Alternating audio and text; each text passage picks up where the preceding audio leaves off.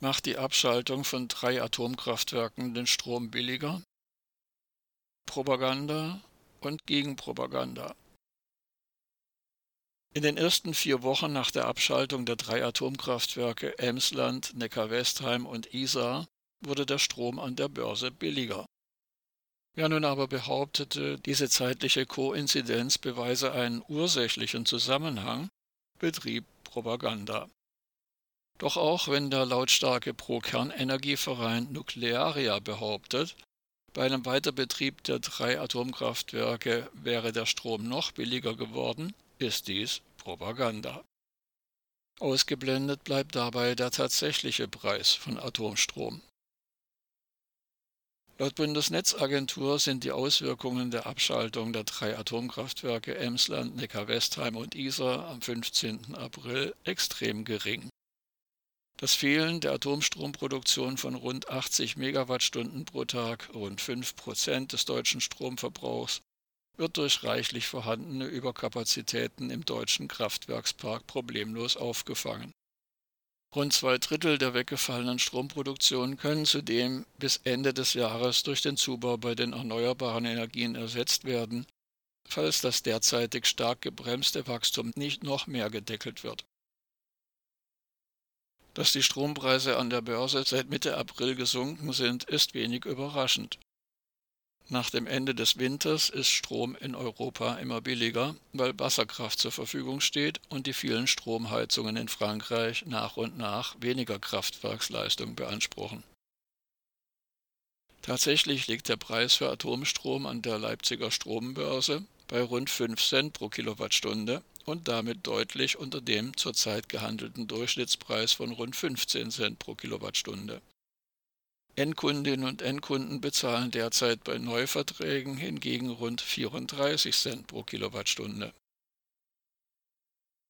Der Strompreis an der Börse wird nach dem sogenannten Merit-Order-Prinzip festgelegt. Demnach bestimmt das zum jeweiligen Zeitpunkt gerade noch benötigte teuerste Kraftwerk den Preis. Und dies sind in der Regel die konventionellen Gaskraftwerke. Dieses System soll langfristig einen Anreiz bieten, in solche Anlagen zu investieren, die den Strom am günstigsten produzieren.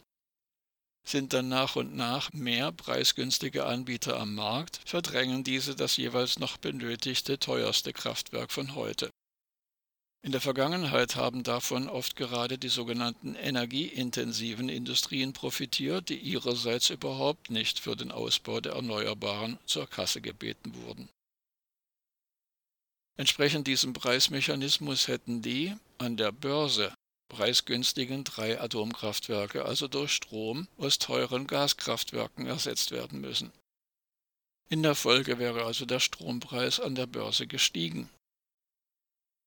Der Pro-Kernenergieverein Nuklearia behauptet nun, bei einem Weiterbetrieb der drei AKW wäre der Strompreis noch stärker gesunken. Dies ist ebenso reine Propaganda denn der Preis an der Leipziger Strombörse ist nicht der tatsächliche Preis. Anders als die Zahlen an der Leipziger Strombörse es erscheinen lassen, ist und war Atomstrom die teuerste Stromerzeugung aller Zeiten. Ein beträchtlicher Teil des Preises wurde allerdings nicht per Stromrechnung bezahlt, sondern indirekt über die Steuern. Ohne staatliche Subventionierung wären Atomkraftwerke nirgendwo auf der Welt konkurrenzfähig. So mussten die Betreiber der deutschen Atomkraftwerke lediglich völlig unzureichende Haftpflichtversicherungen abschließen. Jede Windenergie- und Solaranlage muss dagegen voll haftpflichtversichert sein. Ohne diese staatlichen Subventionen würde Atomstrom mehr als 2 Euro pro Kilowattstunde kosten dies ergab eine Berechnung der Schweizer Prognos AG im Jahr 1992, die vom damaligen deutschen Bundeswirtschaftsminister in Auftrag gegeben worden war. Wir dürfen uns nun allerdings nicht der Illusion hingeben, mit einem Atomausstieg würden die Steuern sinken.